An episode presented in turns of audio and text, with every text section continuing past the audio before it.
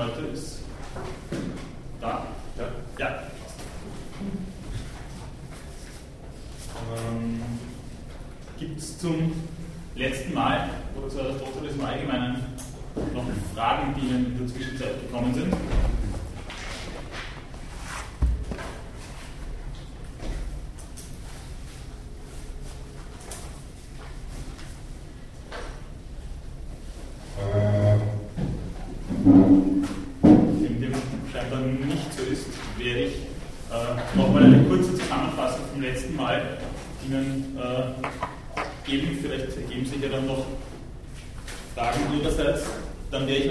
Kurze Einleitung zu Kant machen und Sie dann mir Referat geben. Ja? Gut, also wir haben uns das letzte Mal mit dem sechsten Buch der nikomachischen Ethik beschäftigt. Äh, das ist ein äh, Abschnitt, der in der Philosophietradition äh, von ordentlicher Relevanz ist. Also das ist bis ins 20. 21. Jahrhundert hinein sehr stark rezipiert worden, nicht nur im Bereich des Ethischen. Ich habe schon gesagt, das ist eine Art Rationalitätsanalyse, äh, die in gewisser Weise auch zeitgemäß und auch erscheint als das, was äh, zum Beispiel Descartes unter seinem Wissensideal des äh, sicheren Gewissen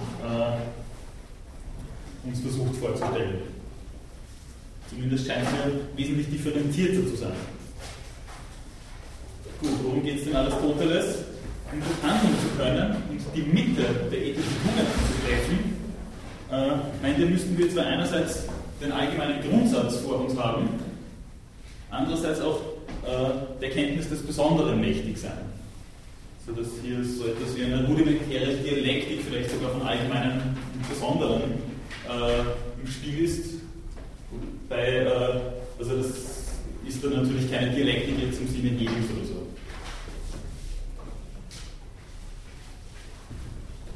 das Prinzip des Handelns, das dahinter steht, wenn ich diese ethischen Tugenden aktualisiere, ähm, sei mit Aristoteles sowas wie ein Ursprung der Bewegung und somit sowas wie ein Wille.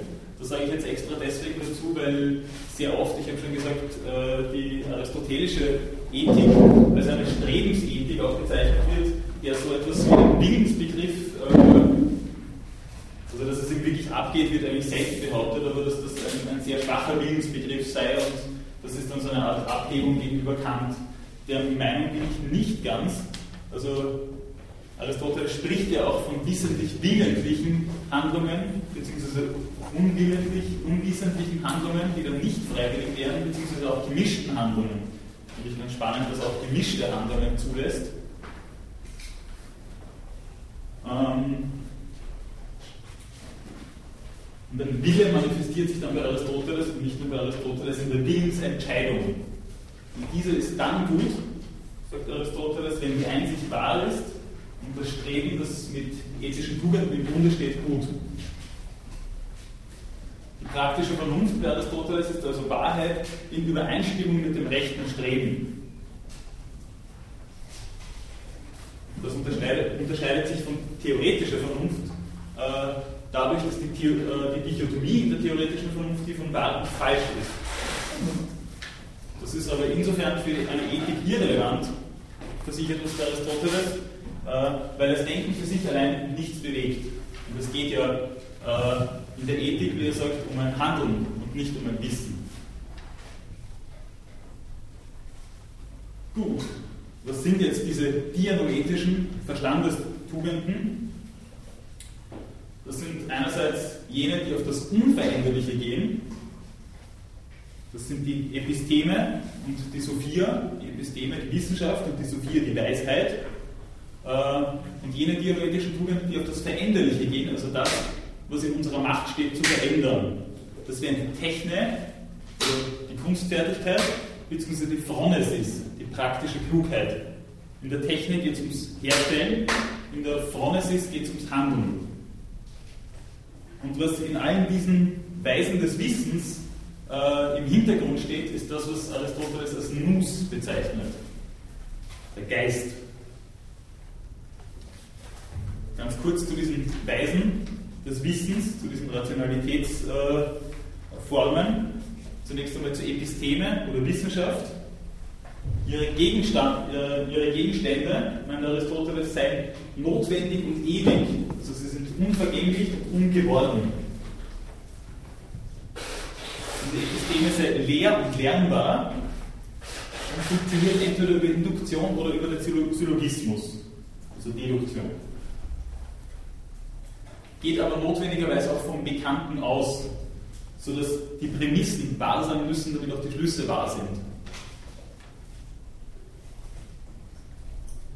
Was äh, da dahinter steht, ist zumindest aus philosophie-historischer Perspektive ganz eindeutig, würde ich meinen, nämlich das, äh, was wir heute unter Naturwissenschaftlichkeit verstehen würden.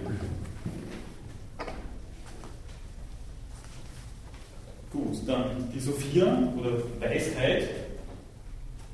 Da habe ich das letzte Mal schon darauf hingewiesen, dass das natürlich zwei Begriffe von Weisheit sind, wenn er einerseits meint, dass äh, Bildhauer wie der Phidias weise sind, wenn sie besonders, besonders kunstfertig sind, und andererseits Leute wie der Thales oder der Anaxagoras.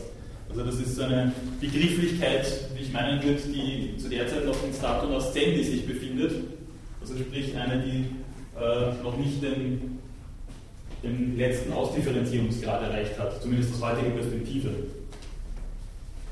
Ähm, in der Weisheit steckt, so meint Aristoteles, Episteme und äh, der Nus, also der Geist, in forcierter Weise nämlich.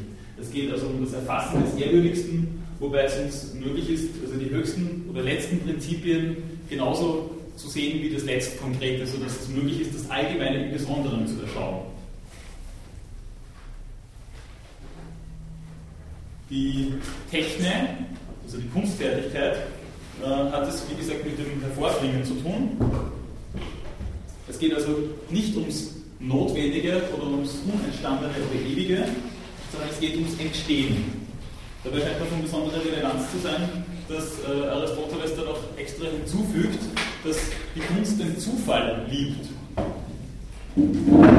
Etwas, was der Frones ist, die es mit dem Handeln zu tun hat, auf jeden Fall abzugehen hätte. Es soll es auf keinen Fall Zufälligkeiten geben. Der Phronesis, auf die komme ich jetzt auch gleich zu sprechen, geht es grundsätzlich äh, um das Gute im ganzen Leben. Dahinter äh, steht, das ist auch von besonderer Relevanz, das habe ich das letzte Mal schon gesagt, die Sophrosyne, die Besonnenheit, äh, die es uns erlaubt, unsere Urteilskraft angemessen aufrecht zu erhalten.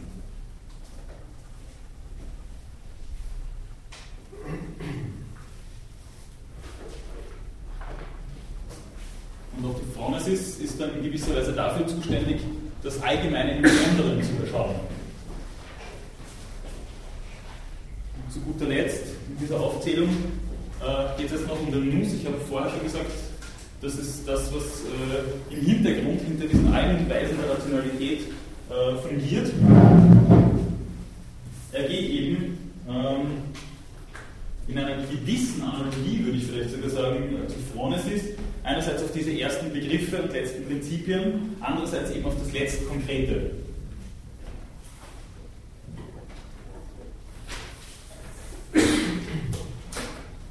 Das ist das, was man, wie man vielleicht von Kant her äh, als Vernunft auch bezeichnen könnte, in Unterscheidung zu dem, was man Verstand oder Verständigkeit nennen könnte.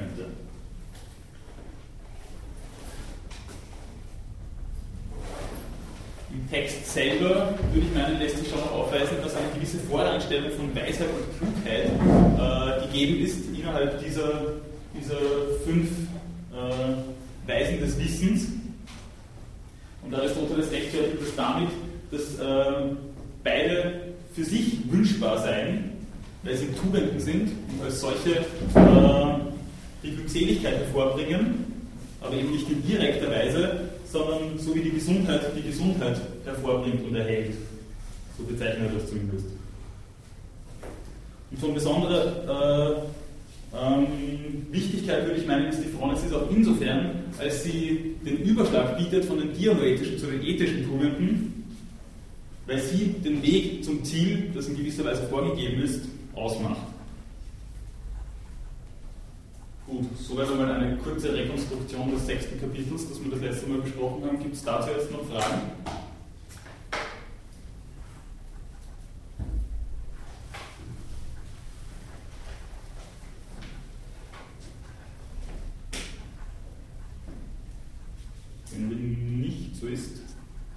würde ich gerne in so einem ganz kurzen abschließenden Statement noch ähm, auf Aristoteles im Ganzen zu sprechen kommen. Nämlich, äh, was bei Aristoteles für eine zeitgenössische äh, Rezeption und Interpretation von besonderem Interesse sein könnte, möchte ich jetzt in ein paar ganz kurzen Andeutungen äh, Ihnen noch vorstellen und äh, versuchen jetzt kritische Aspekte eher so ein bisschen hintanzustellen, einfach nur, weil es darum gehen soll, warum macht es überhaupt Sinn, sich mit einem dermaßen alten Text zu beschäftigen.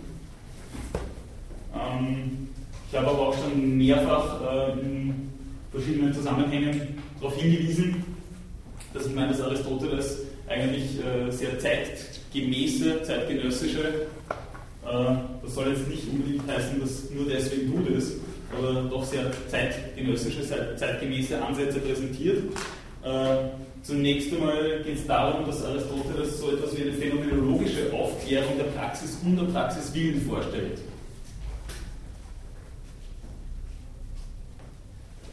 Dabei erscheint es mir auch von besonderer Bedeutung, dass er ähm, auch, auch dem ordentlich viel Raum gibt, was wir jetzt als alltägliche Rationalität oder Doxa bezeichnen würden.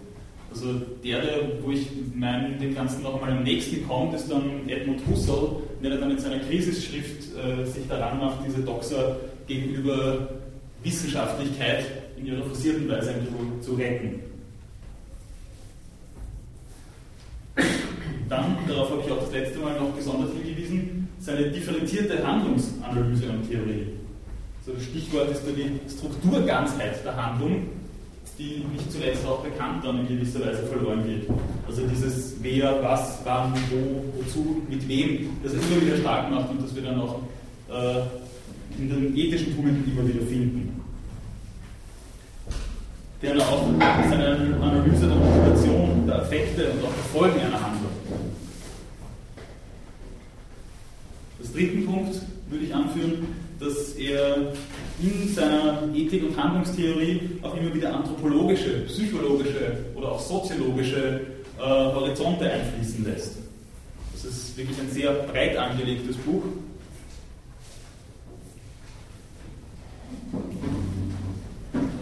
Ebenfalls als zeitgemäßen Zug in diesem Buch würde ich äh, erachten, dass sein Konzept der Glückseligkeit des Strebens nach dem Euzen, nach dem guten Leben oder nach, dem, nach der Steigerung des Lebens äh, auch in, in säkularen ethischen Kontexten von besonderer Bedeutung sind. Und eben nicht zuletzt die differenzierte Qualitätsanalyse, die Buch 6 liefert. Auch das würde ich meinen, äh, von zeitgenössischer, zeitgemäßer Relevanz.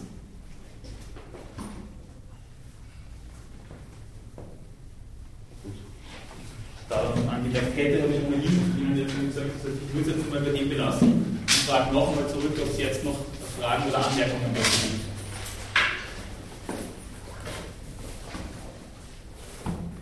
Oder ob Sie jetzt alle mit Aristoteles zufrieden sind.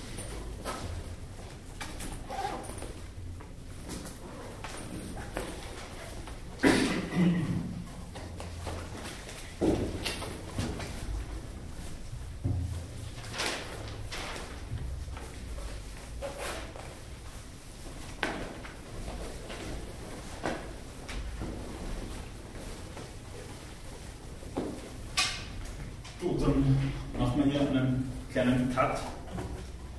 Dann werde ich jetzt einleiten, um Sachen zu sagen. Haben Sie dazu was vorbereitet, nur damit ich Ihnen nichts wegnehme? Nein, Sie sind am Text geblieben. Gut, dann werde ich jetzt ein paar Sachen referieren, einfach nur um äh, dann auch wirklich verständlich zu machen, was Kant in seiner Grundlegung äh, eigentlich will.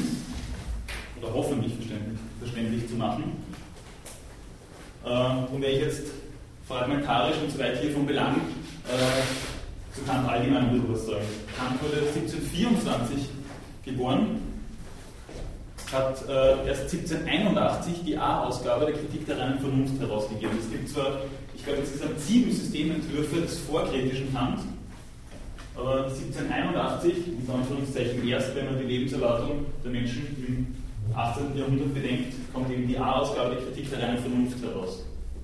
1785 dann die Grundlegung zur Metaphysik der Sitten und erst 1787 dann die B-Ausgabe der Kritik der reinen Vernunft.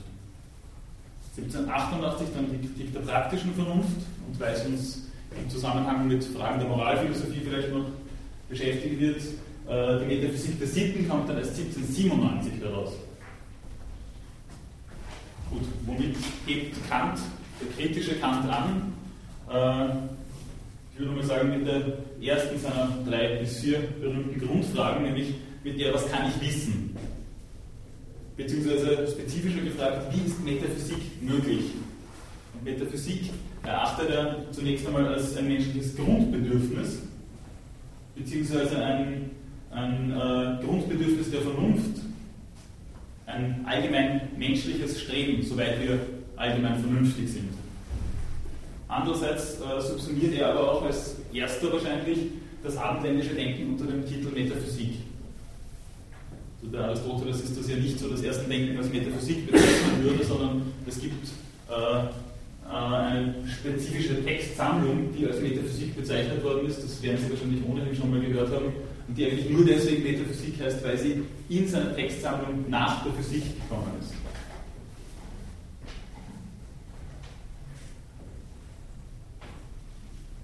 Gut. Kant geht es aber nun darum, dass reine Vernunft und ihre möglichen Erkenntnisse gefährdet sind durch möglichen metaphysischen, metaphysischen Schein bzw. durch Unkenntnis der Grenzen äh, der reinen Vernunft. Darum hätte es für ein unerlässliches Unterfangen, einmal eine Kritik der reinen Vernunft überhaupt äh, anzustellen. Das heißt, worum geht es denn da? Es geht um die Notwendigkeit der Untersuchung der Bedingung der Möglichkeit, und das ist das, was unter dem Titel transzendental versteht, die Bedingung der Möglichkeit von Erkenntnis als, wie er das selber bezeichnet, Revolution der Denkungsart. Deren innerster Kern übrigens dann seine Moralphilosophie sein wird. Das weist er dann in der, äh, in der Grundlegung zur Metaphysik der Sitten und auch äh, in der Kritik der praktischen Vernunft nochmal aus, dass das eigentlich der, der Schlussstein bzw. Angelpunkt seiner ganzen Theorie und seines ganzen Systems sein wird. In der Kritik der reinen Vernunft B, Seite 4, meint er, dass die bloße Erfahrung äh, ihren Urteil nie wahre und strenge, sondern immer nur angenommene und, angenommene und komparative Allgemeinheit gibt. Das heißt, das, was sich in der Erfahrung selber bietet, das, was a posteriori ist, also nach der Erfahrung, steht einmal im Gegensatz zum a priori, vor der Erfahrung unter einem Generalverdacht, wie ich meinen würde. Denn nur die Vernunft selber, das, was er als A Priorität bestimmt, begründet den Wahrheits- bzw. Geltungsanspruch ihrer eigenen Konstruktionen. Diese Vernunft kann in gewisser Hinsicht die Erfahrung übersteigen, übersteigen und allgemeine Erkenntnisse erbringen, wie es auf Seite 8 der B-Ausgabe der Kritik der reinen Vernunft heißt. In gewisser Hinsicht sage ich deswegen jetzt mit Nachdruck dazu, äh, weil wir dennoch auf Erfahrung angewiesen sind, weil wir als Menschen eben nicht bloße Vernunftwesen sind, sondern auch äh, leiblich-sinnliche Wesen. Und deswegen immer mit dem kontaminiert sind, was er Sinnlichkeit oder dann im Zusammenhang mit der Moralphilosophie auch Erfahrung nennt. Ich zitiere jetzt den Herrn Gottfried Höffe, der in seiner Monographie zu Kant, die äh, den Titel Manuel Kant trägt, auf Seite 49 folgendes äh, geschrieben hat. Ich zitiere: Im Gegensatz zum Empirismus gibt es erfahrungsfreie Grundlagen und deshalb äh, eine streng allgemeine und notwendige Erkenntnis. Diese ist aber im Widerspruch zum Rationalismus auf den Bereich möglicher Erfahrung beschränkt. Zitat Ende. Also das, was äh, Kant da versucht, ist so etwas wie eine doppelte Kritik am Empirismus und am Rationalismus seiner Zeit. Diese streng allgemeine und notwendige Erkenntnis, mit der er sich vom Empirismus abzuheben versucht, äh, gibt es aber nicht äh, bezüglich der Idee der Seele, allgemeiner Prinzipien äh, für das Kausalgeschehen der Welt, das heißt Naturgesetzlichkeit, äh, im Unterschied zur Idee der Freiheit, beziehungsweise was die Idee Gottes betrifft. Also eine Metaphysik kann nicht syllogistische Wissenschaft übersinnlicher Gegenstände sein.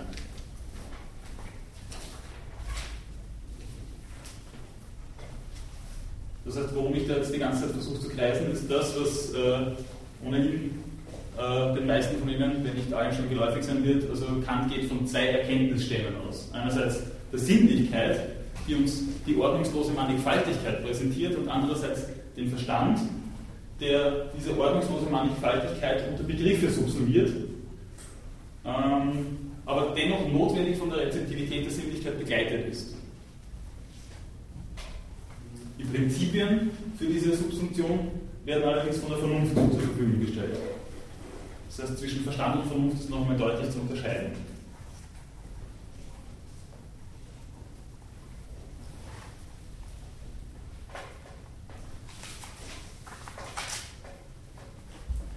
Ähm, die Vermittlung dieser ordnungslosen Mannigfaltigkeit äh, unter die Begriffe wird mittels des a priorischen und subjektiven, subjektiv heißt aber auf keinen Fall individuell, sondern es geht um eine transzendentale Subjektivität, also einen a priorischen und subjektiven äh, Schematismus gewährleistet, sodass die Erscheinung niemals mit dem Ding an sich, wie Kant sagt, zu verwechseln sei.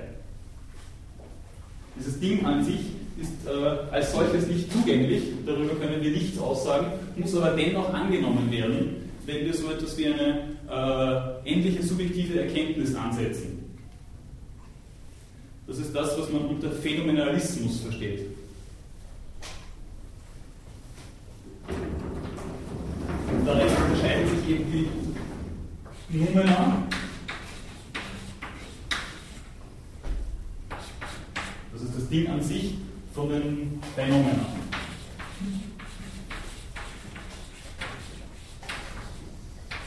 Das sind Erscheinungen, mit Kant muss man sagen, das sind bloße Erscheinungen.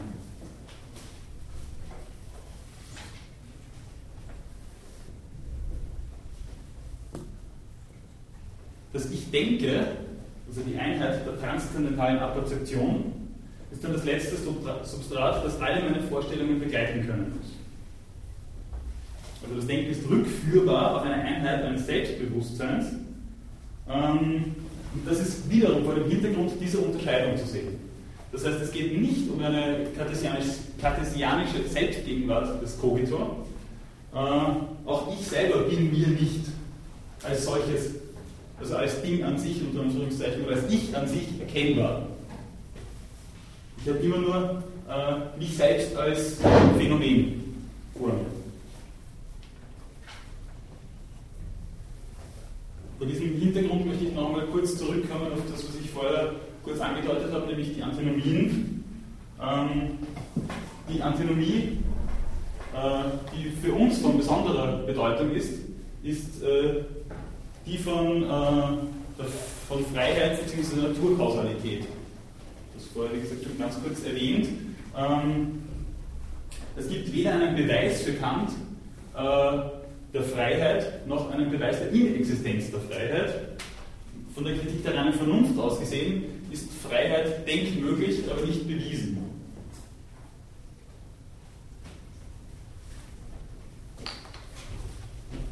Also es geht jetzt um einen, ja, es geht allenfalls um einen Aufweis der Verborgenheit oder Indirektheit der Freiheit, der Kritik der reinen Vernunft.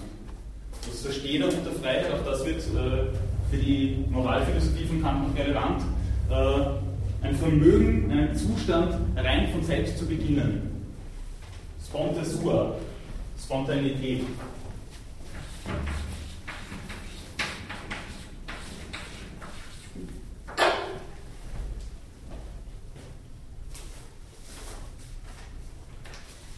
Können Sie es nochmal sagen, was ein Zustand? Einen Zustand rein von selbst zu beginnen. Nicht unter äh, Naturgesetzen ist, also ähnlich verhält, verhält, es sich ja auch mit äh, der der Unsterblichkeit der Seele, beziehungsweise der Idee Gottes. Das sind auch Dinge, von denen wir keinen Anschauung haben im eigentlichen Sinn. Äh, wollten wir deren Existenz versuchen zu beweisen, verstricken wir uns in Antinomien, verstricken wir uns in widersprüchlich weil beides äh,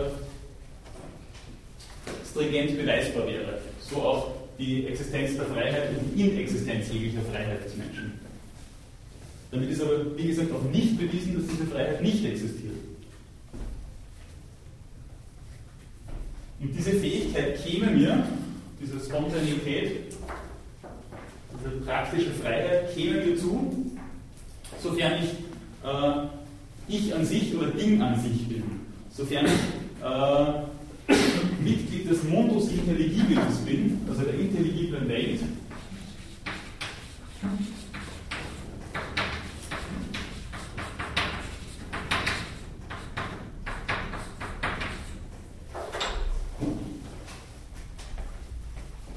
sodass ich in gewisser Hinsicht, aber eben nicht völlig, dem anderen der Sinnlichkeit nicht ganz ausgeliefert bin. Da geht es eben um diese Zweiheit äh, von Verstandeswesen und Sinnenwesen. Als Sinnenwesen bin ich dem Andrang der Sinnlichkeit ausgeliefert, als äh, Verstandeswesen nicht.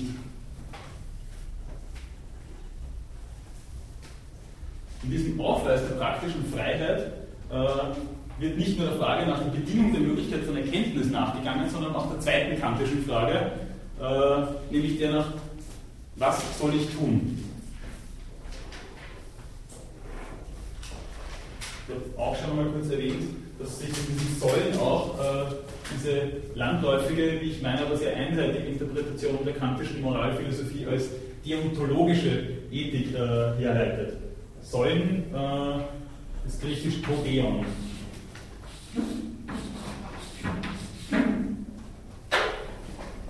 Darum deontologische Ethik.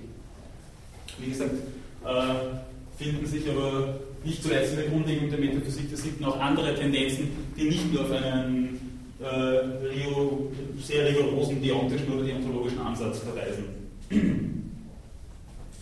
Das ist aber auf jeden Fall von der Fragestellung her schon etwas anderes wie die Frage, äh, wie lebe ich gut und werde ich glückselig. Das ist schon nochmal eine andere Geschichte und das manifestiert sich auch schon äh, in der Kritik der reinen Vernunft, wo so Seite 836 der W-Ausgabe heißt, ich zitiere, tue das, wodurch du würdig wirst, glücklich zu sein.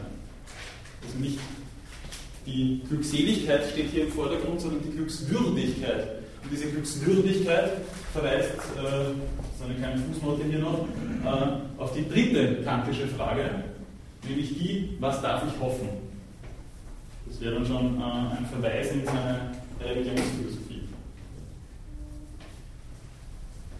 Und wenn es jetzt nicht darum geht, äh, sich zu fragen, wie lebe ich gut und werde glücklich, dann ist das keine Ethik als eine Reflexion auf ein Ethos mit Blick auf ein Euzen, wie es Aristoteles uns vorzustellen versucht, sondern eine Moralphilosophie, beziehungsweise äh, einen Aufweis einer allgemeinen, und zwar für alle vernünftigen Wesen gültigen äh, Moralität, beziehungsweise eine Metaphysik des Sittlichen oder eine analytische Darstellung des moralischen Gesetzes, das äh, in drei bzw. vier Formulierungen der, in der Grundlegung der Metaphysik der Sitten vorkommt, aber eigentlich, so meint Kant, auf eines reduzierbar wäre.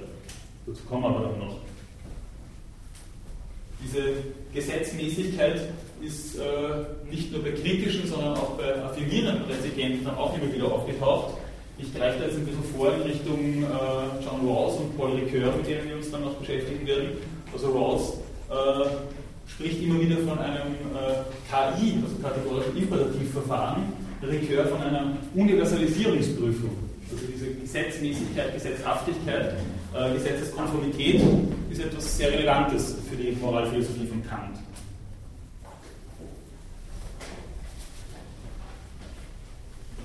Gut, gibt es dazu jetzt noch äh, Fragen, Anmerkungen, Unklarheiten? Oder habe ich sie jetzt erfolgreich eingegliedert?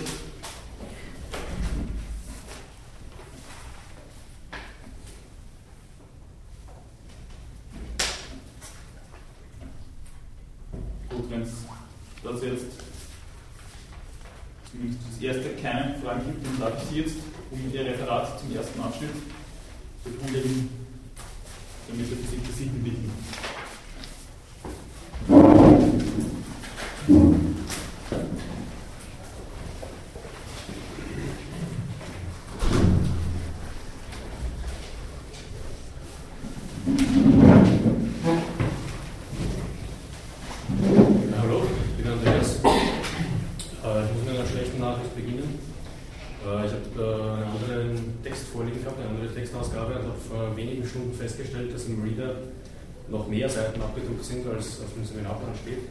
Seminarplan steht bis 401. Und also ich habe dann den letzten Teil, das ist dann ein bisschen improvisiert und die letzten äh, die Formulierung des kategorischen Imperativs dann auch noch eins bekommen. Ich habe aber nur mehr dann abgedruckt, dass wir dann noch die Gelegenheit haben, wenn Zeit bleibt, äh, Texte darüber hinaus noch mal gemeinsam zu lesen, damit wir, damit wir da noch Sachen aufweisen können. Also es ist nicht so, dass die jetzt, jetzt das Referat irgendwie zu kurz macht, dann aber zu wenig Text dafür herangezogen.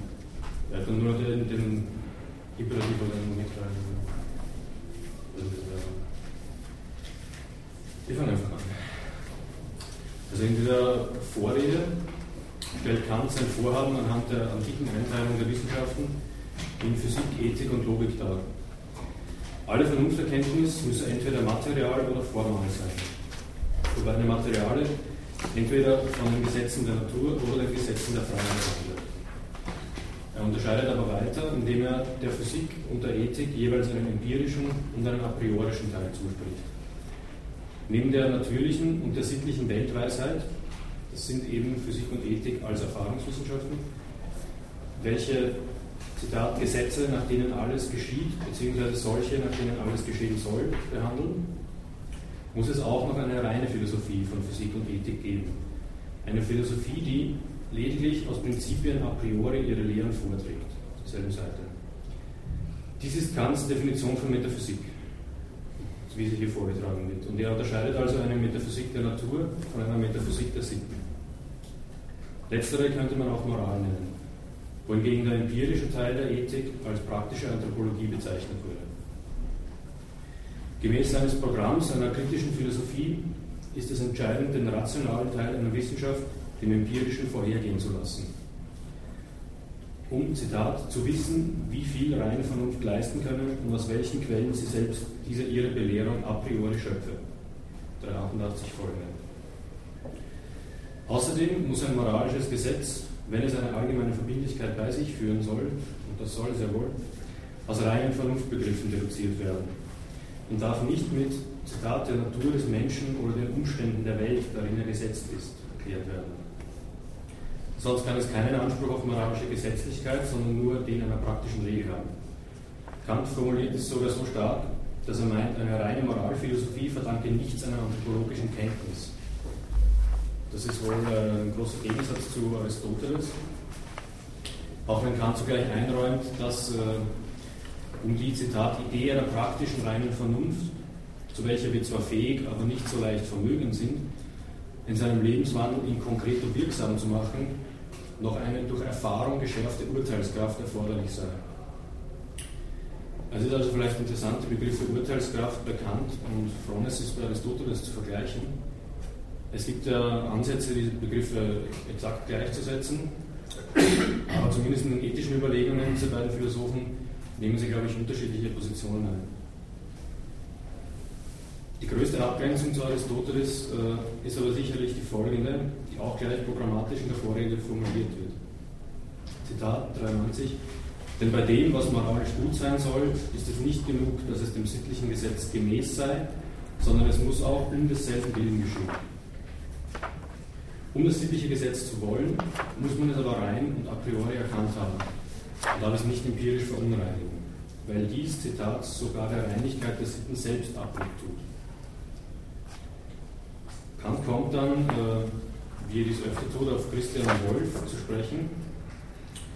Äh, Christian Wolff hat 1679 bis 1754 gelebt, gilt als bedeutender Vertreter der deutschen Aufklärungsphilosophie.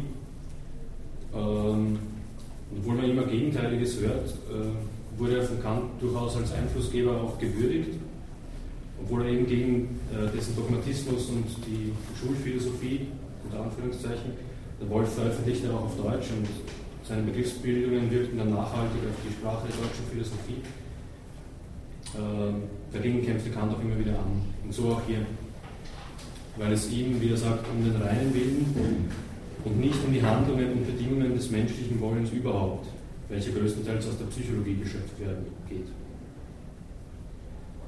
Mit dem Vorsatz, eine solche Metaphysik der Sitten noch zu verfassen, stellt Kant also diese Grundlegung voran.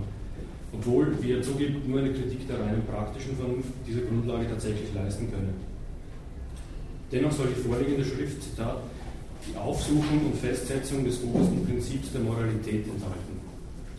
Und also gliedert sie sich in drei Abschnitte, nämlich den Übergang von der gemeinen sittlichen Vernunfterkenntnis zur philosophischen, den Übergang von der populären Moralphilosophie zur Metaphysik der Sitten und den letzten Schritt von der Metaphysik der Sitten zur Kritik der reinen praktischen Vernunft.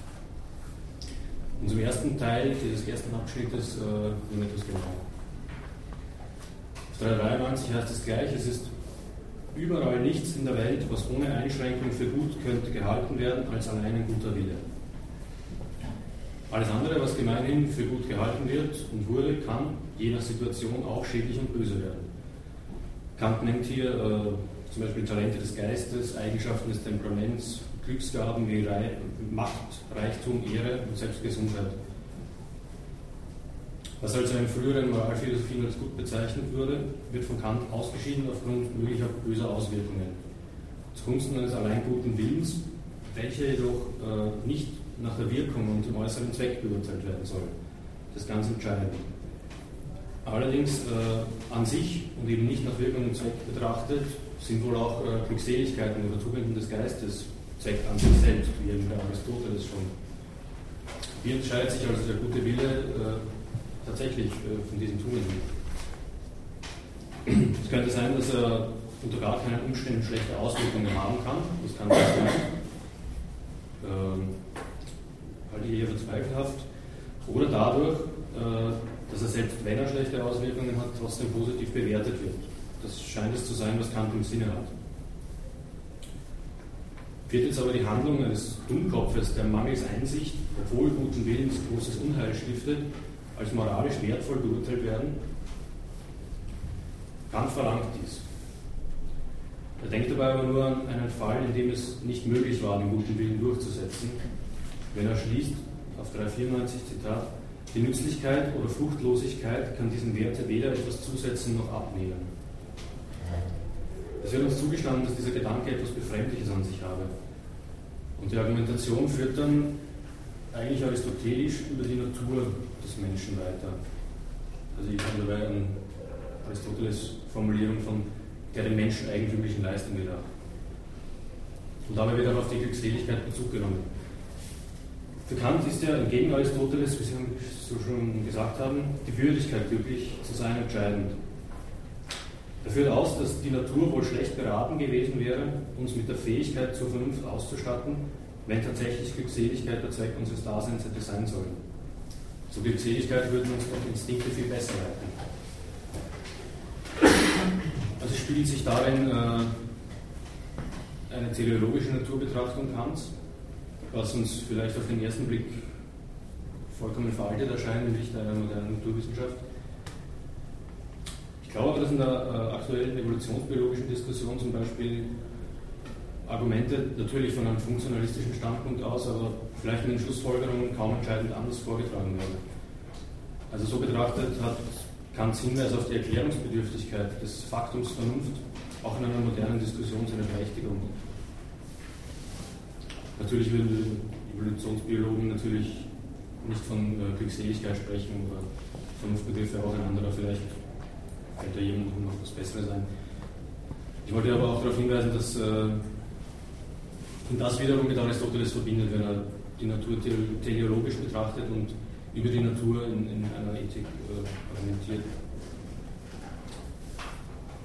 Die Mühseligkeiten, welche die Vernunft mit sich bringt, gemeint ist immer die praktische Vernunft, also eine Vernunft, die unseren Willen beeinflusst, werden als Argumente für eine Zitat viel würdigere Absicht unserer Existenz gebraucht. Damit ist noch in keiner Weise dargetan, dass Kants Ansicht notwendig richtig ist, es wurde nur gezeigt, dass es sich, Zitat, mit der Weisheit der Natur gar wohl vereinigen lässt. Für eine letztgültige Begründung ist es nach ein paar Seiten dieser Abhandlung einfach noch zu früh. Das sollte bei der Diskussion, glaube ich, auch nicht vergessen werden. Also die Letztbegründung steht noch aus.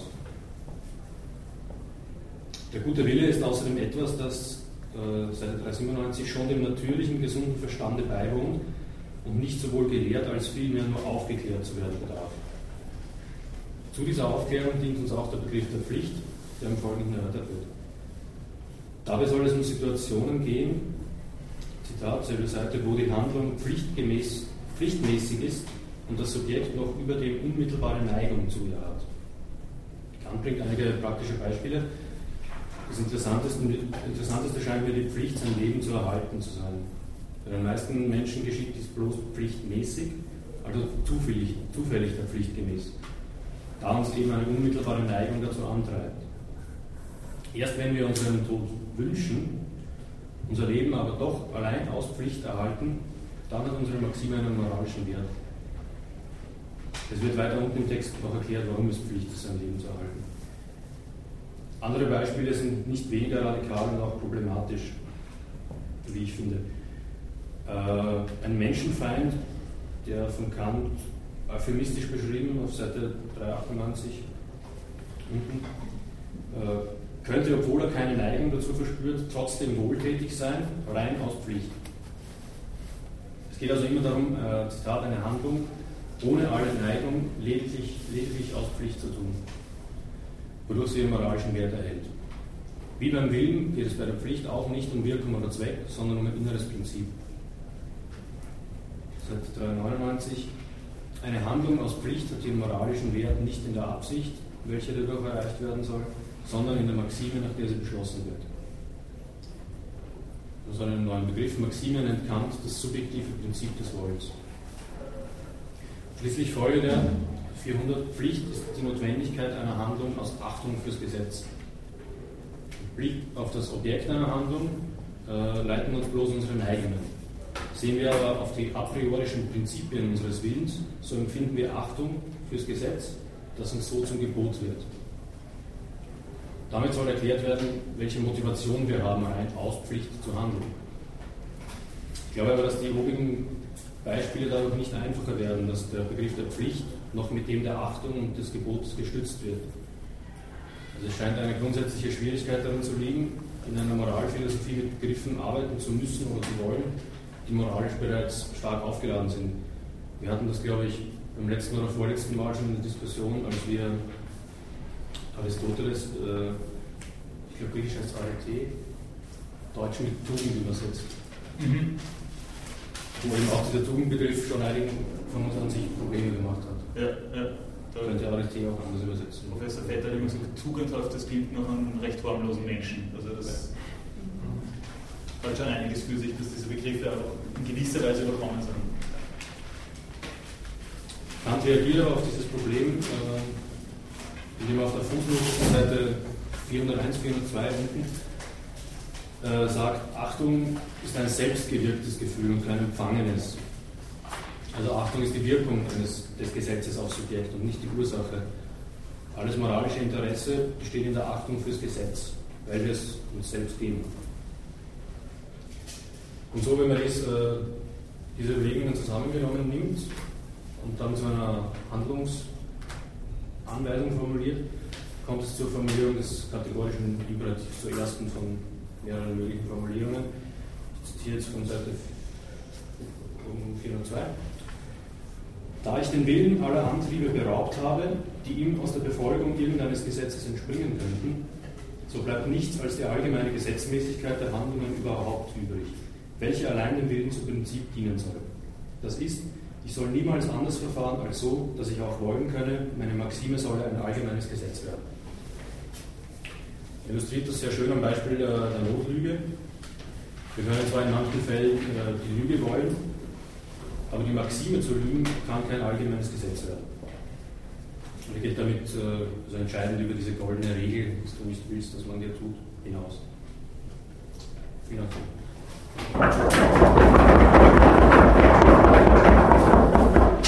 Ich danke für die sehr gute und äh, sehr anschauliche Darstellung.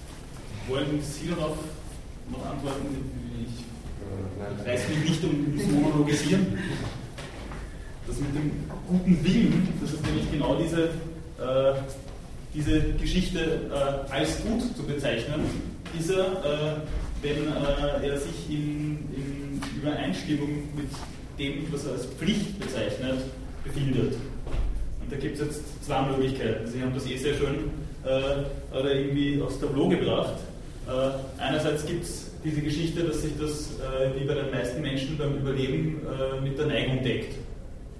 Dann ist das das äh, Pflichtgemäße. Das Anstrich an anderer Stelle dann auch zum Legalität. Äh, dagegen ist jetzt einmal grundsätzlich, äh, oder ich warte noch einmal kurz mit dem, was ich jetzt gerade noch sagen möchte. Und wenn sich das Ganze nicht mit einer Neigung deckt, aber dennoch pflichtgemäß äh, ist, äh, beziehungsweise es dann aus Pflicht geschieht, und zwar rein aus Pflicht, dann ist es das, was Kant unter Moralität versteht.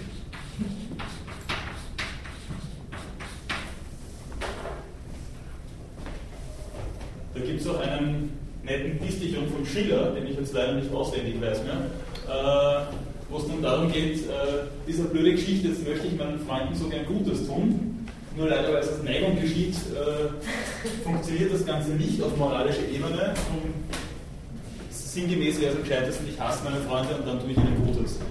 Äh, das ist eine witzige Angelegenheit, äh, nur hat der Schiller den Kanter nicht bis ins letzte Detail ganz verstanden. Das zieht sich bis in Interpretationen ins 20. und 21. Jahrhundert rein. Auch der Ricoeur äh, hat an einer Stelle mal gesagt, dass mit der Legalität schon die, das, das Unmoralische beginnt. Das wird, wie ich meine, wird der Kant nicht so sehen. Sondern hier ist einfach die Prinzipbildung noch einmal als höher zu bewerten. Da wehre ich mich gegen meine eigenen Neigungen, gegen das, was mir von außen affiziert und bleibe trotzdem an der Pflicht hängen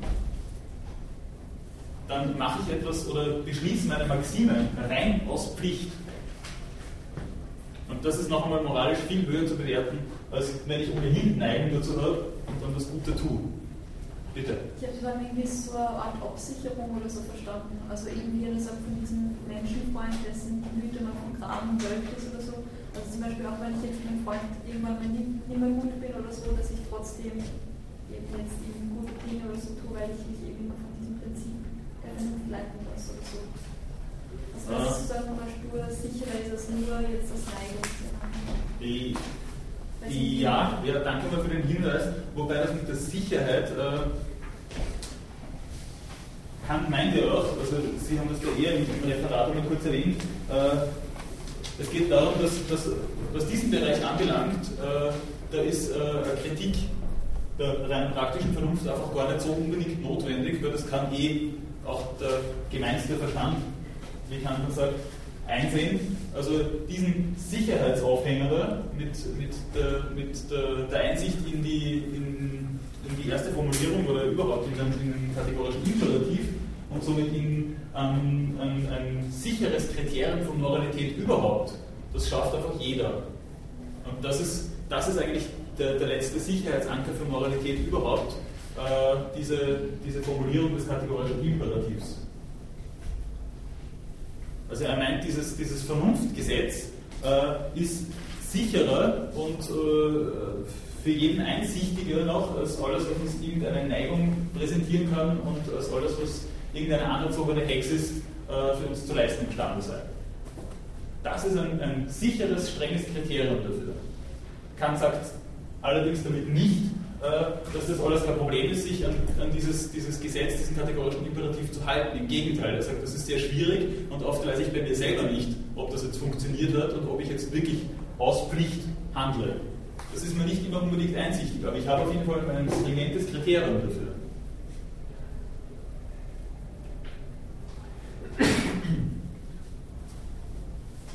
Fußnote noch dazu, ich meine auch, dass er damit einfach äh, seinen allgemeinen Sollensanspruch auch wirklich einmal entdeckt hat. Dass wir alle unter einem Anspruch des Sollens stehen, überhaupt. Äh, das ist, glaube ich, äh, das entdeckt zu haben, ist, glaube ich, einmal eine der, eine der, der vordringlichsten Leistungen der kantischen Moralphilosophie. Bitte. Ähm, aber dass es für jeden jetzt so unmittelbar einsichtig ist, das begründet eigentlich nur dadurch, dass er sagt, es ist ein Vernunftprinzip und äh, Menschen sind halt eben Vernunftwesen und deswegen ist es für jeden unmittelbar einsichtig. Also da gibt es nicht irgendein anderes Argument oder so dazu, dass es jetzt eben so es ist äh, schon möglich bzw. auch nötig, auch das haben Sie äh, gesagt, das Ganze aufzuklären. Also man muss, man muss den Leuten schon ein bisschen einen, einen Weg dahin aufweisen. Äh, aber grundsätzlich ist es für jeden, für jeden einmal einsehbar. Und das betrifft uns alle, so wie vernünftige Wesen sind. Darum übrigens muss man da auch ganz vorsichtig sein. Äh, anthropologisch spielt sich in der zumindest dem Anspruch nach, ja, zumindest dem Anspruch nach. Ich äh, komme dann vielleicht auch noch dahin, äh, zu zeigen, äh, dass, dass Kant diesen Anspruch dann vielleicht auch in gewisser Weise wieder unterminiert. Aber auf jeden Fall dem Anspruch nach gibt es keine anthropologische Dimension in diesem Buch. Es geht wirklich nur darum, äh, dass äh, Gesetze aufgesucht werden sollen und Gesetzmäßigkeiten aufgesucht werden sollen, die für alle vernünftigen Wesen gelten. Also gilt auch für Marsmenschen und äh, in 300 Jahren existierende vernünftige Hunde. Das gilt für alle vernünftigen Wesen, egal ob sie menschlicher Natur sind oder nicht. Mit der menschlichen Natur, so argumentiert Kant zumindest, hat das nichts zu tun.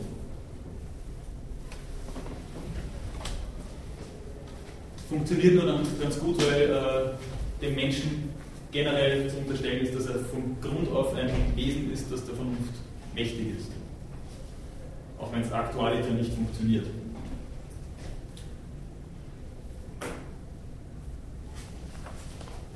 Gut. Weitere Fragen, Anmerkungen? Bitte. Ich habe den Begriff der Achtung, wie er hier von Kant angeführt wird, glaube ich nicht wirklich verstanden. Können Sie das noch einmal ausführen? Mhm. Beziehungsweise wollen, ich mag sie nicht zitieren, wie gesagt, ich möchte nur nicht unbedingt monologisieren. Naja, so wie ich verstanden habe, ist äh, dadurch, dass wir uns das, das Gesetz selbst geben, äh, löst es uns äh, eine, eine, Achtung ein. Und darum halten wir es. Jetzt ganz, ganz banal formuliert. Das würde ich so jetzt einmal auch äh, unterschreiben. Äh, ich finde, was darüber hinaus noch jetzt äh, in gewisser Weise spannend ist, dass Kant sagte in dieser einen Fußnote, es ist ein von der Vernunft selbst bewirktes Gefühl. Weil einerseits hat er eben diese, diese stringente Trennung zwischen Neigung äh, und, und Vernunftmäßigkeit, beziehungsweise Verstand. Äh, und andererseits, andererseits braucht er dann ein von der Vernunft selbst gewirktes Gefühl der Achtung, äh, dass es uns äh, ermöglicht, uns äh, wirklich an, an, das Gesetz, an dieses Sittengesetz, das er zum ersten Mal formuliert in dieser ersten Ausführung des kategorischen Imperativs auch wirklich zu klären. Bitte? Also ja, was er in der Fußnote sagt, ist, glaube ich, er illustriert das sehr schön am Beispiel, warum wir jetzt für irgendwelche Menschen Achtung haben. Ja, auch weil sie uns ein, ein besonderes Beispiel für etwas sind, das wir selber auch kennen werden. So ähnlich funktioniert vielleicht die Achtung für das, für das Gesetz bin mir nicht ganz sicher, ob ich jetzt weiß, äh, wie Sie das jetzt meinen und worauf Sie jetzt hinaus wollen. Können Sie das nochmal kurz ein bisschen. Ich muss das wahrscheinlich nochmal durchlesen, das war jetzt nochmal sagen. Ja, so sagt er, eigentlich ist Achtung die Vorstellung von einem Werte, der meiner Selbstliebe Abbruch tut. Ja, Selbstliebe äh, betrifft, aber in dem Fall nicht das, was ich vorher auch sehr schön illustriert habe, anhand des Beispiels, dass ich äh, eine Pflicht habe, äh, mich selber am Leben zu erhalten, äh, sondern da geht es um das, was als pathologische Liebe bezeichnet wird. Und das nicht im Sinn von äh, pathologisch äh, Otto Spital, sondern pathologisch im Sinn von, von, äh, von Neigung. Pathos ist, ist ja der Affekt oder die Neigung. Und eben diese, diese, diese, äh,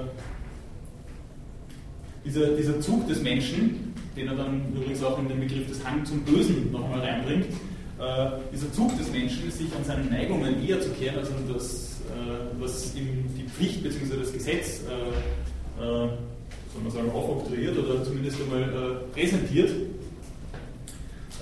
das ist das, was er hier unter dem, unter dem Titel Selbstliebe firmieren lässt. Einigermaßen nachvollziehbar? Und dem äh, entgegen wäre äh, das, äh, was er da als Achtung fürs Gesetz bezeichnet. Das ist ein, wie gesagt, von der Vernunft selbstbewegtes Gefühl. Äh, das heißt, ich möchte jetzt auch nicht den dritten Teil vorgreifen, da kommt dann nämlich diese, diese Geschichte noch einmal ein bisschen auf und, und ich würde mich gerne auch ein bisschen, bisschen am, am Text entlang handeln mit Ihnen. Äh, ja, ich belasse mal dabei. Jetzt ist das einmal aber soweit, soweit nachvollziehbar, dass, dass das einfach der Versuch ist, ein, ein, ein Gefühl unter Anführungszeichen äh, da in, dieser, in, diesem Zusammenhang zu etablieren, das eben nicht auf diese Neigungen sich verlässt. Was natürlich schwierig ist. Also, bitte. Ähm, der Pflicht zur Selbsterhaltung äh, ist nur deshalb ähm, verlangt, weil sie einen Widerspruch zu einer eigenen zum Beispiel umzubringen? Na genau nicht. Äh, meistens tun wir das aus Legalität. Ja. Meistens. Äh, wir können uns aber einige äh, Situationen vorstellen, in denen äh, wir wissen ja, wie hoch Selbstmordraten mitunter sein können, in denen das Ganze dann eher in den Bereich reinfällt. Und da, meint Kant, gibt es eine, eine vollkommene Pflicht gegen sich selber, sich am Leben zu erhalten. Sich selber nicht, ich möchte jetzt auch nicht zu sehr vorgreifen, weil das dann auch in die zweite äh, Formulierung des, des kategorischen Imperativs reinfällt. Wie hört das dann so rechte Zwecke? Ähm, na, also über das, über das funktioniert es dann auch nicht so ganz, schon auch. Ähm, also ich greife jetzt, greife jetzt ein bisschen vor, einfach nur um das jetzt verständlich zu machen, um, um Sie da jetzt nicht äh, herumirren zu lassen. Äh, es, geht, es geht darum, dass äh, eine weitere Formulierung des, des kategorischen Imperativs äh, dahin geht, dass ich äh, etwas, was Zweck an sich selbst ist, nämlich der jeweils vernünftige, das jeweils vernünftige Gegenüber mithin aber dann doch wieder jeder Mensch, darum die Anthropologie durch die Hintertür, von der ich vorher gesprochen habe, äh, dass das etwas ist, was nicht zu instrumentalisieren ist. Weil die Menschheit in jedem zu achten ist. Die Achtung für den anderen ist immer, immer allemal noch Achtung fürs Gesetz, aber das Gesetz schließt eben auch ein, dass, dass etwas Zweck an sich selbst sein kann, nämlich der Mensch als vernünftiges Wesen. Und das ist nicht zu instrumentalisieren. Das ist nie. Um. Bitte? Auch um sich aufzuopfern. Also wenn ich jemandem das Leben rette, bin ich ein Mittel und kein Zweck mehr. Äh, da ist es dann wieder eine, eine, etwas andere Geschichte, weil es dann wirklich um, um eine, eine gleiche Abwägung geht. Aber grundsätzlich jetzt einmal darf ich niemanden bloß als Mittel gebrauchen. Und ich würde mich selber bloß als Mittel der Annehmlichkeit gebrauchen, wenn ich, mich, äh, wenn ich da jetzt Hand an mich lege. So argumentiert Kant das. Diese Aufopferung für andere, das ist wieder eine, eine andere Geschichte, aber, aber sowas wie eine Moralität der Selbstaufopferung zum Beispiel, wie es beim, beim John Stuart Mill dann wortwörtlich heißen wird, das gibt es bei Kant auf keinen Fall. Also diese, diese radikale Zuschreibung eines, eines, eines Rechts für das jeweilige Individuum argumentiert er eben über diesen allgemeinen Ansatz, über diesen allgemeinen Gesetzesansatz. Wie gesagt, es ist ein bisschen schwierig, Ihnen das jetzt zu erklären, ohne das äh, zu sehr vorzugreifen. Äh, das wird sich aber in den nächsten zwei Einheiten hoffentlich aufklären ordentlich. Ja?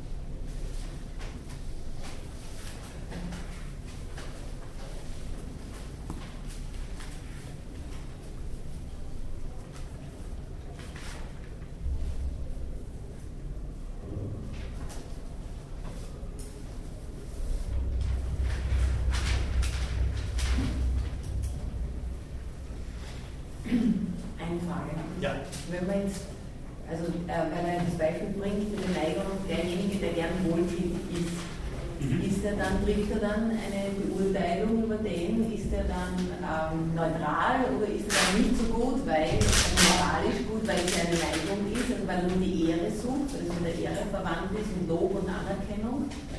Ist es dann schon wieder, ist es für ihn moralisch dann eher verwerflich oder, oder lässt er das neutral? Oder was macht er dann Das ist, das ist diese, diese Geschichte, das äh, habe ich vorher schon versucht, einmal kurz, kurz anzureißen.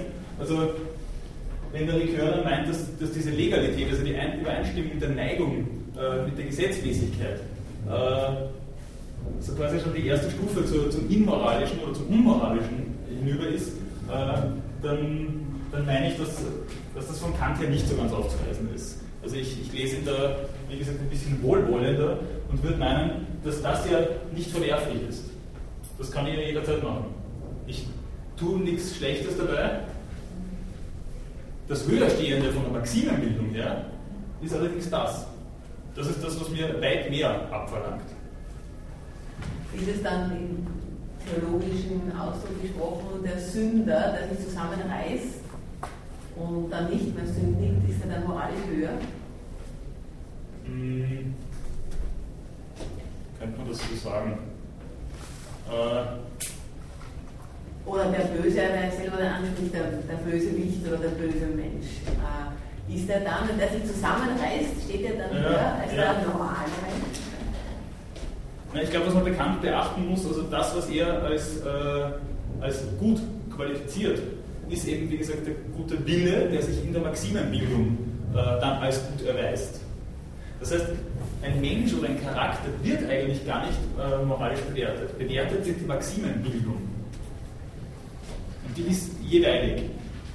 Also Kant legt schon auch darauf Wert, dass wir da, da gibt es ja auch die unvollkommenen Pflichten sich selber gegenüber zum Beispiel, legt schon auch Wert darauf, dass wir uns diese Fähigkeiten äh, auch erhalten und uns selber einigermaßen Gutes tun, damit wir, damit wir das auch wirklich schaffen.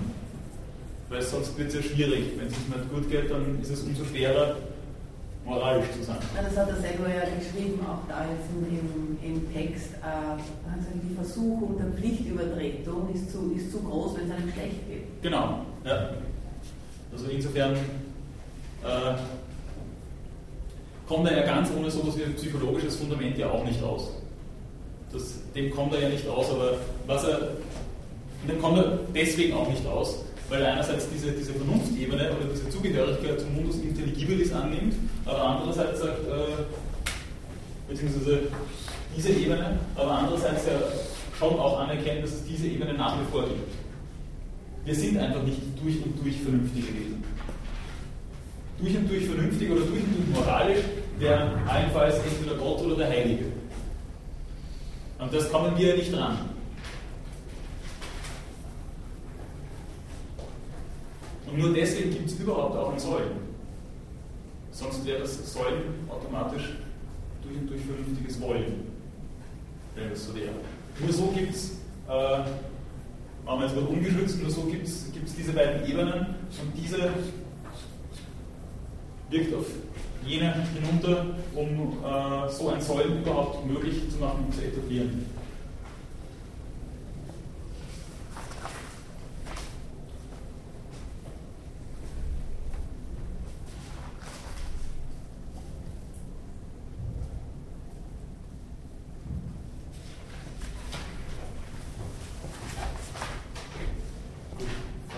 Fragen, Anmerkungen?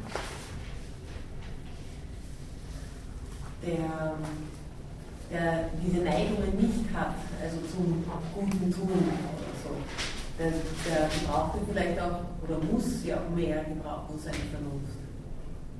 Und dann seine Pflicht, oder? Seine, die Pflichterfüllung, also sein Nachdenken, weil der, der die Neigung hat, der tut es einfach, weil er die Neigung, was ihm Spaß macht, Freude macht. Der andere muss sich eigentlich mehr, oder? Der hat es schwerer. Der hat es schwerer. Der hat noch viel mehr mit seinem Hang zum Bösen zu kämpfen. Ja. Es gibt dann sogar noch eine Passage, wo er dann meint, dass er, äh, wo es dann eigentlich sogar fast ein bisschen umgekehrt ist, wo der arme Bösewicht, wie Kant das dann versucht auszu, äh, auszuführen, ähm, sich den Gebrauch seiner Vernunft, also diese Geschichte, recht wünschen würde. Das Problem ist, er schafft es aber nicht, weil dieser Hang zum Bösen übermächtig ist und die Neigung übermächtig ist. Und die Neigung in dem Fall betrifft auch nicht die Legalität, sondern äh, da geht es wirklich dann um die Wurst, sprich um den Hang zum Bösen.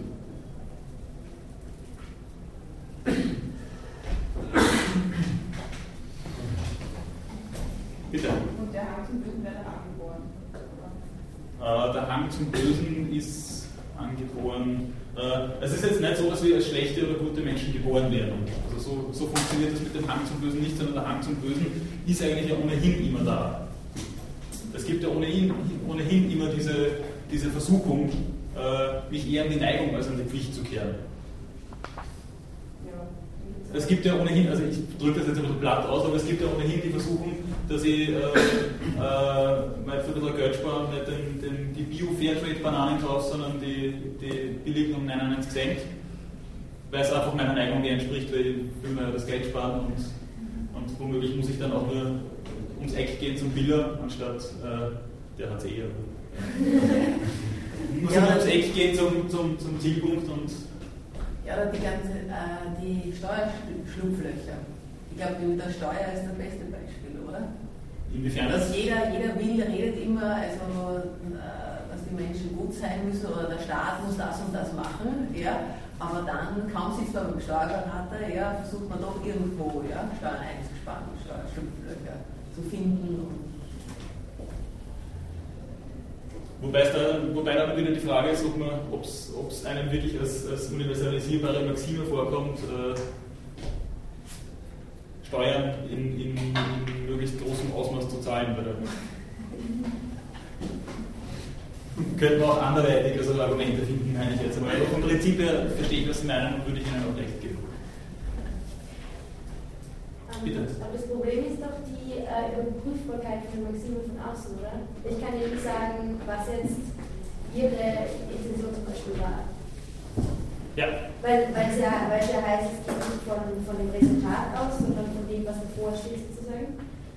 Und das Resultat könnte auch schlecht sein, aber es ist deshalb jetzt nicht per se schlecht, oder? Genau, vielen herzlichen Dank für die, für die Frage. Äh, sofort.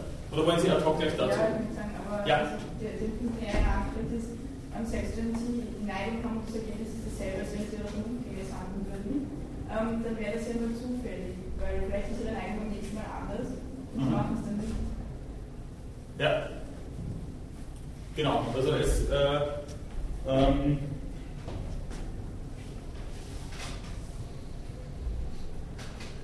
Es geht zunächst einmal darum, dass Kant auch wirklich konzidiert, äh, das sieht man nicht.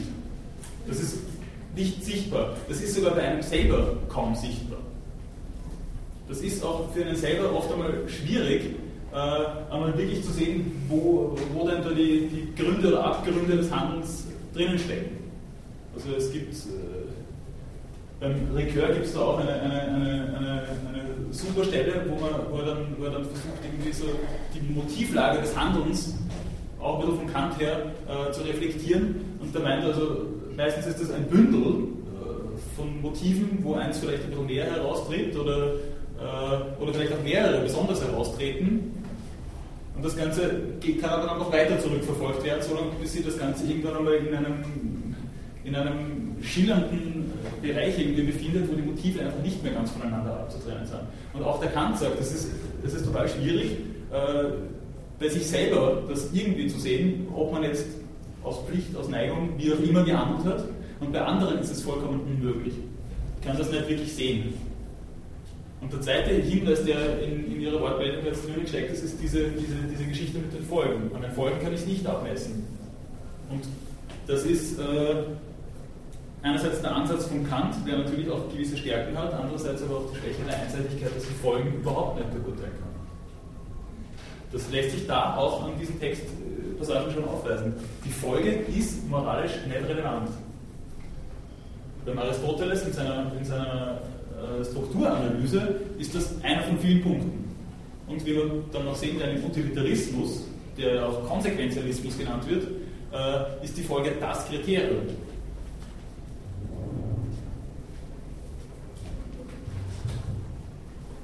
Konsequenzialismus geht es dann eher darum, äh, gut, Mann ist das Gegenteil von gut gemacht und schauen wir uns das einmal an. Also sage ich jetzt auch ein bisschen platt, aber da geht es ums gut gemeint. Und das sei das eigentlich moralisch Relevante.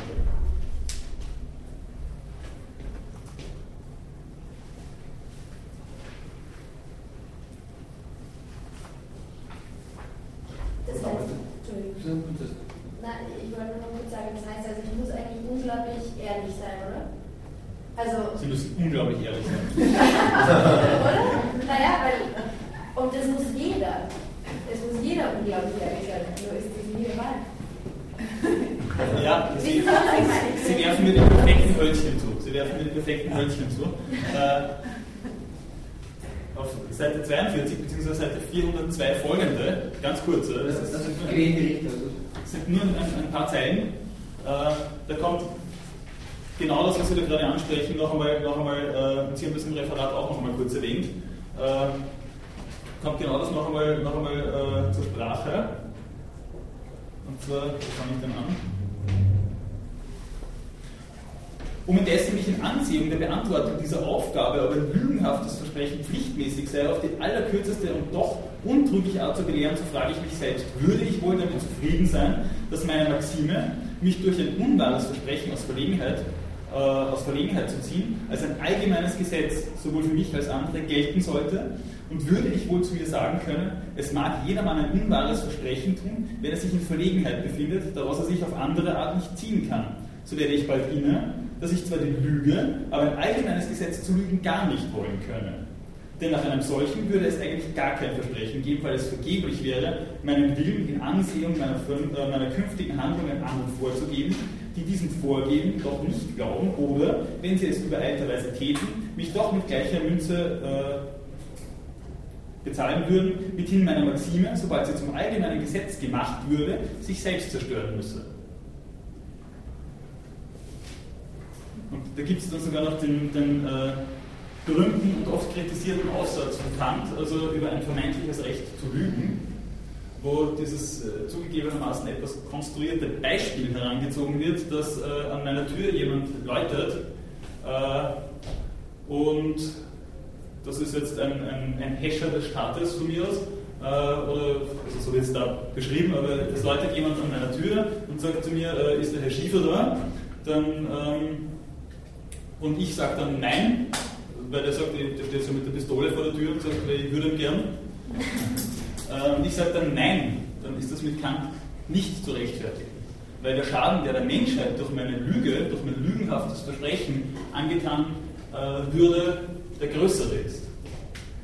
Und er geht dann sogar so weit zu sagen, dass er, wenn der Herr Schiefer dann hinten übers Fenster abhaut und der Hescher vor ihm geht, na gut, wenn er nicht da ist, komme ich später wieder, äh, ums Eck geht und, und, und ihn dann doch noch erwischt, äh, dann wäre das doch zu meiner Schuld.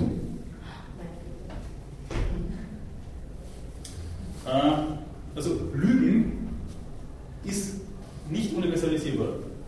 Was dahinter allerdings noch steht, darauf würde ich Sie ganz gerne so noch aufmerksam machen, darüber hinaus, ist, äh, dass dahinter dann doch so etwas wie ein teleologisches Fundament ist. Kant geht einmal grundsätzlich davon aus, dass wir es nicht wollen können, dass es keine Versprechen gibt. Das heißt, er geht einmal davon aus, dass wir eine Welt wollen, in der Versprechen grundsätzlich Gültigkeit haben, und zwar nach Möglichkeit immer Gültigkeit haben. Er geht mehr oder minder fraglos davon aus, dass, dass, dass, wir, dass wir das wollen und so hoch schätzen, dass wir ein universales Lügenverbot akzeptieren. Ein wirklich rigoroses Lügenverbot. Sofort ich möchte den Kollegen vorher noch, weil der hat sich vorher schon gemeldet. Ah, natürlich. Hat sie erledigt? Das war die Richtung. Okay. Bitte. Ja, ich würde sagen, dass er dann über Umwege dann doch wieder mit den Folgen argumentiert. Nämlich mit den Folgen, die das Gesetz haben würde. Also er kommt ja dem trotzdem nicht raus. Mhm. Ja, danke, jetzt haben wir. Ja, also genau da kommt, kommt dann, kommt dann diese, diese, diese Folgenerwägung schon wieder hinein. Kannst du das nochmal sagen? Ich nicht. Äh, was habe ich gesagt? Äh, es geht ja trotzdem mit den Folgen, weil äh, es geht um die Folgen, die das, äh, die Maxim hat, wenn es zum allgemeinen Gesetz erhoben wird. Ah, ja, okay. Ja. Aber Die Folge für dich, dass dann niemandem mehr glauben können. Aber Ja. ist ja das noch hypothetisch. Diese Universal- Universalisierung, von der da ausgeht. Ja, Also das ist ja nicht so, dass dann. es ist nicht so, dass nur weil es ich mache, alle die. Folge hat. Ne? Also wenn, ich wenn jemand kommt, wo, wo schlafen die Kinder, man tags, und ich sage, ich habe keine Kinder. Ja? Deshalb ist es ja nicht so, dass jetzt sozusagen nur noch gelogen wird. Ne? Also das ist ja irgendwie ein hypothetisches Argument, sozusagen eine gedankliche Konstruktion. es geht ja auch nur um das, unter Anführungszeichen, nur um das Kriterium dafür, dass ich äh, entweder legal oder, oder wirklich moralisch handle. In dem Fall müssten sie moralisch handeln, und zwar ordentlich moralisch. ähm, Da, da zerbricht auch jegliche Form von Gesellschaft in dem Sinn, oder? In, in dem Sinn schon, aber Kant wendet eben das Umgekehrte und sagt, also wenn, wenn jetzt alle das machen würden, also Lügen zum Beispiel, wenn jetzt alle sie äh, über einen äh, Steuerberater ihre Schlupflöcher suchen, dann, dann geht die Gesellschaft zugrunde.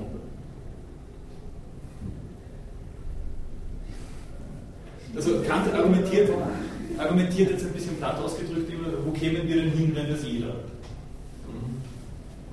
Und das wäre eben, wie er meint, das stringente Kriterium dafür, zu sagen, ob eine, ob eine Handlung eben dann als, oder der dahinterstehende Wille als moralisch gut zu bezeichnen ist. Na, Aber ich glaube, das ist die Schwäche, weil das abstrakt abhandelt. Es geht ja nicht ums Lügen unter jeder Bedingung, sondern das Lügen in dem Fall, wenn es um den Herrscher des Staates geht oder, oder sozusagen um den speziellen Fall. Und wenn in dem Fall jeder lügt, ich glaube, dann kann die Welt weiter bestehen. Ja? Also, Ich, ich, ja, ich, also gebe- ist irgendwie hypothetisch ein bisschen. ich gebe Ihnen schon recht, aber worum es Kant gegangen ist, eben unabhängig von jeder Situation ein strenges Kriterium dafür zu finden. Das war, das war das Projekt, das er versucht hat, in der grundlegenden Metaphysik zu sehen. Und dann auch in der Kritik der praktischen Phänomenologie. Dieses ein ganz stringentes Kriterium, an das wir uns alle halten können. Und sozusagen nicht verunreinigen durch irgendwelche empirischen Parameter. Und dieses Sollen, ja, das, das, das, das sich daraus ergibt, das ist ja kein Zwang. Ich kann ja was anderes auswählen. Das ist zwar ein Sollensanspruch, der kann äh, sich mehr oder minder manifestieren. Dieses, diese Achtung kann, kann mehr oder minder Eingang in meine, meine Überlegungen finden, aber nur in ganz pathologischen Fällen, und jetzt rede ich von den wirklich pathologischen im heutigen Sprachgebrauch, ist dieses Sollen was, was, äh, was mich wirklich determiniert. Aber inwiefern ist ein Imperativ, das soll kein Zwang? Also, Ja, weil sich der Wille kann sich ja immer dagegen entscheiden. Also du musst ja nicht, äh, du musst, du sollst, aber du kannst auch anders. Also einfach vom Wollen her, oder? also okay. Nur weil du entscheidet- sollst nur das und nichts anderes. Das ist das unter Anführungszeichen Rigorose dran. Wenn man hier jetzt mal so liest. Ja. Jetzt hat es zwei oder drei Wortmeldungen gegeben, ich bin mir nicht. Also Sie wollten auf jeden Fall. Sie wollen nicht mehr. Aber wer hat sich jetzt noch zu Wort gemeldet? Sie? Dann einmal Sie. Ja, also so jetzt nur so ein bisschen vage, das ist der, was Sie vorhin mal gesagt haben. Äh, Also, dass er dann doch irgendwie von so einem ähm, also bestehenden Sittengesetz irgendwie ausgeht, sozusagen, also wo Sie gesagt haben, er geht davon aus, dass wir in einer Welt leben möchten, der niemand lügt. Okay, das kann man logisch argumentieren, weil ja die Sprache selbst auflösen würde oder so. Aber zum Beispiel, auch, also, sind bei immer so ein Beispiel, dass man sich um Kranke kümmern soll oder so. Dass er davon ausgeht, dass das wirklich äh, irgendwie jeder möchte oder so. Es würde jetzt keinen logischen Widerspruch sozusagen ergeben, dass jetzt die Welt nicht mehr möglich wäre, wenn man sich um Kranke kümmern würde oder so. Aber dass er dann sagt, okay, aber das würde jeder wollen auf jeden Fall. Also dafür wäre jeder. Also da geht er dann doch irgendwie von sowas aus, dass es sowas gibt. Aber das-. Sofort, das, das lässt, sich, äh, lässt sich dann schon auch wieder mit, mit, mit dieser Geschichte mit dem Instrumentalisierungsverbot äh, stützen. Also, Äh, also um Kranke muss ich mich schon kümmern, weil wenn ich sie jetzt da zum Beispiel ökonomischen Erwägungen opfere, wie es äh, in einigen Ländern ja gegenwärtig auch der Fall zu sein scheint, wenn man zum Beispiel daran denkt, dass gewisse Operationen in England ab dem 65. Lebensjahr nicht mehr zahlt werden von der Krankenkasse. Ähm, also wenn es darum geht, dann, dann, dann ist dieses Kalkül einfach dann von Kant aus gesehen verboten. Das geht nicht, weil es ist eine Instrumentalisierung für andere Zwecke. Ferner gibt es dann auch noch die unvollkommenen Pflichten gegenüber anderen, nämlich dass ich denen wohltue. Also es käme jetzt auch darauf an, was für Krankheit, ob das jetzt der lebensbedrohliche ist oder, oder ob der einen Schnupfen hat und es ist nett, dass man einkaufen geht. Also es, da wird der Kant noch einmal, noch einmal schon differenzieren. Es kommt ja doch ohne dieses, ähm, dass er jetzt schon ein bestehendes Sittengesetz oder so annimmt, aus. Also dass es sozusagen jetzt nur moralische Normen oder so, die es einfach in der Gesellschaft gibt, dass er die irgendwie annimmt. Es geht ihm, na, es geht ihm, es geht ihm schon darum, also ein, ein formales Kriterium zu finden, das, das jeglichen äh, äh, ethos bestimmten äh, Grundsätzen noch einmal vorgelagert ist, beziehungsweise über diese hinausgeht. Es geht um das je konkrete Ethos nicht. Es geht eben um dieses formale Prinzip, das uns als strenges Kriterium garantieren kann, soll, dass das, was wir tun, moralisch, als moralisch gut zu bewerten ist. Man könnte sagen, das schafft er jetzt unabhängig vom Ethos, das zu tun. Das, das das, Aber darüber reden wir gleich.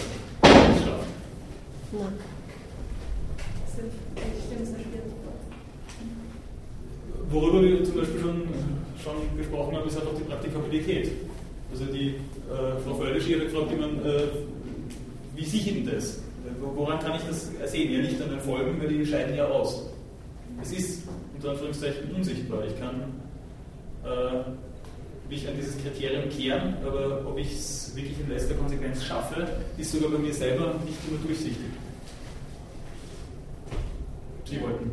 Also das Beispiel mit den Kranken, das ist nicht dann ein ökonomischer Imperativ, wenn ich sage, besser werden, sich normale Kranken kümmern, weil die schon tausend Jahre abkratzen oder so. Oder? Ja, so, dann, dann brauche ich keine Medikamente mehr zahlen, dann. Äh, ja, aber dann zahlen kann ich mal steuern, weil die Hälfte ist. Ja, an einem Schnupfen stirbt man eine Kleine und, die 75-Jährigen. Ja, aber dann Schnupfen können sie ja nicht anschauen. Nicht mit mir selber. Ähm, na gut, das wäre jetzt äh, eine Frage der, der, der ökonomischen äh, Medizin, wie man, wie man jetzt mit welchen, mit welchen Sachen umgeht. Also das, naja, ich gehe davon aus, dass man sich um die, Kranken, nicht, dass man sich um die Kranken nur als Kalkül kümmert, naja, da wird es in den USA wahrscheinlich ein ziemlich gutes äh, Gesundheitssystem geben. Wenn das wirklich schlagend wäre.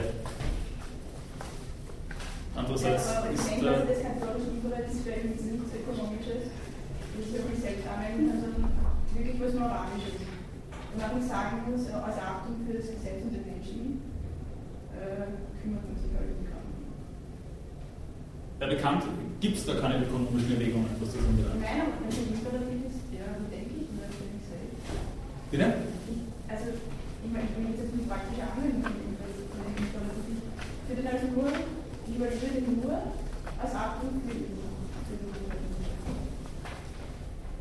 So wird Kant das sagen. Ne? Weil es gibt ja jetzt keine, ich habe jetzt kein, es gibt jetzt keine, keine eigentliche Neigung in, in dem Sinn. Ich habe keinen Gusto auf den kategorischen Imperativ. Sondern das, worum es im Kant geht, ist einfach, dass das existiert. Das schon ist äh, etwas, was mir Achtung abnötigt, dem gegenüber. Da gibt es kein. Äh, das flößt mir das ja nicht ein, jetzt im, im eigentlichen Sinn. Das ist ja etwas irgendwie aufsteigt wie irgendwelche welche Triebe oder, oder, ja, oder ein ein Verlangen nach irgendetwas. Darum auch diese Dichotomie von Neigung äh, und, und, und äh, Pflicht.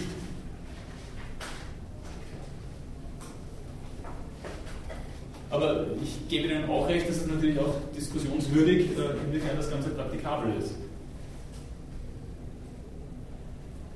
Es wird vielleicht auch schon dort anfangen, das ist jetzt nur so eine kleine Fußnote, äh, wo es darum geht, dass äh, ich eine Handlung schnell zu vollziehen hätte und dann einmal diese Universalisierungsprüfung anwenden müsste, beziehungsweise auch diese Universalisierungsprüfung immer so, so ein pflegeleichtes Unterfangen ist, dass ich, dass einfach jeder von uns zu leisten imstande ist.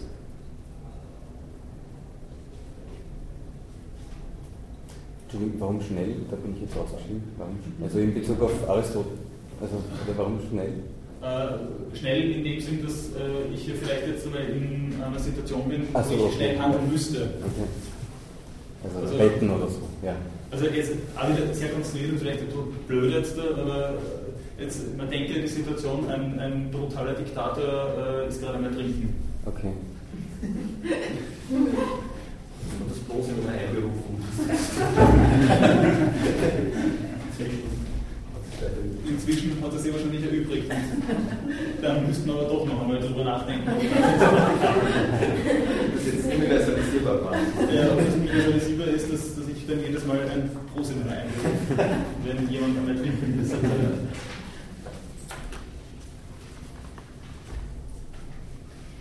Ja. Ähm, Wie äh, wird Kant, also wie im Beispiel fällt man wird Kant zu stehen, wenn man sagt, ähm, kleineres Übel, um größeres Übel zu vermeiden?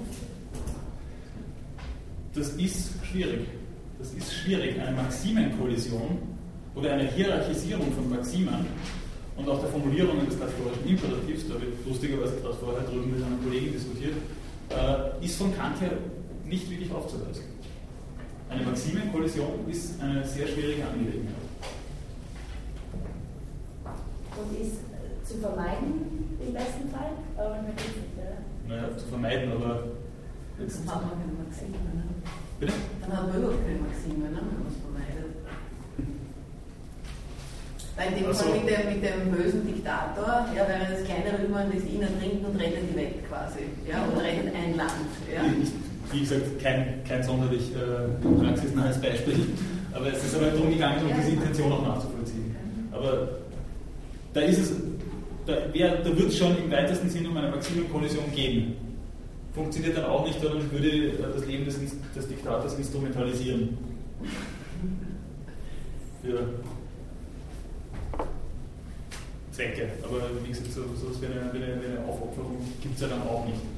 Aber auch das ist ein, ein, ein, ein, wichtiger und mitunter haariger Punkt. Also es gibt aber dann auch äh, Kant-Exegeten, die, die meinen, sowas bei Kant zu finden, beziehungsweise es gibt auch Leute, die versuchen, mit Kant über Kant hinauszugehen und dann eben solche Abstufungen zu vollziehen und, und Kriterien nochmal dafür anzugehen, anzugeben, wenn es wirklich zu einer Maximenabwägung kommen soll. Aber an dem Text zumindest einmal ist es wirklich ganz schwer, beziehungsweise nicht auszuweisen, was man dann machen soll. Bitte. Äh, Man könnte vielleicht die Urteilskraft stärker machen. Weil er hat ja mit, mit der, also mit der ästhetischen Urteilskraft hat er, das ist ja was, was, was jeder Einzelne für sich hat Mhm. oder, oder nicht hat oder in Mhm. verschiedenen Ausmaßen hat. Und da wäre es dann wirklich ähnlich wie bei bei Aristoteles, die- diese Klugheit, die ich dann in jeder Situation, wo, wann und wie, muss ich das, muss ich wissen, wann ich tüchtig sein soll und so. Das geht da ab, aber danke für den Hinweis. Also ich denke mir schon auch, dass man über das vielleicht in diese Richtung gehen könnte. Sich das über das mal überlegen könnte, einfach so etwas wie eine, Urteilskraft und eine auch gebildete Urteilskraft, das wäre dann eher so im Sinne von Aristoteles, dass man über das da vielleicht in die Richtung kommen könnte. Aber das ist eigentlich eine Sache, die sich da am Text nicht ausweisen lässt. Aber von der Stoßrichtung her würde ich das schon affirmieren auch.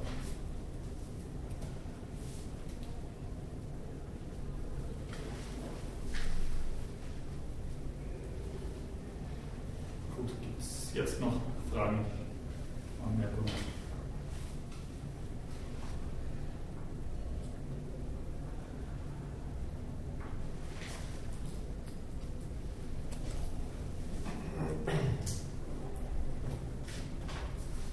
Gut, wenn dem nicht so ist, bedanke ich mich beim Referenten für Ihre Aufmerksamkeit und für die lebhafte Diskussion.